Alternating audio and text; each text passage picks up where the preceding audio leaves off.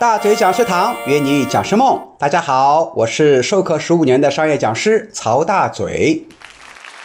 做课程细分定位呢，必须遵循三大原则，哪三大原则呢？第一个原则，熟悉原则。选择的课程方向啊，必须是自己经历过的，有丰富经验的，这样制作起课件来呢，也会驾轻就熟，上起课来啊，也会非常自信，因为你不怕学员提问。第二个原则，喜欢原则，喜欢是我们最大的驱动力。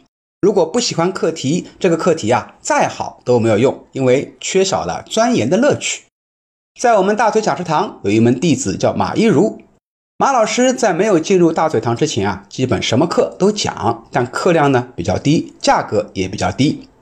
成为大嘴老师的弟子之后呢，大嘴老师根据他以往的从业经验以及市场需求，给他定了一个非常市场非常大的有潜力的课程，叫绩效管理，可以帮助企业降本增效，还能做咨询落地辅导。但是马老师自己呀，特别不喜欢这门课，看了几本书呢，就觉得没有意思，失去了继续钻研学习的动力，跑来跟老师诉苦。大嘴老师呢，只能够重新把它定位女性魅力课程以及情商情绪管理课程。虽然竞争比较大，门槛比较低，但架不住人家喜欢呀。改了课题之后呢，马老师在上台讲课啊，就轻松自如多了。第三个原则，市场原则。再熟悉、再喜欢，也得关注市场需求啊！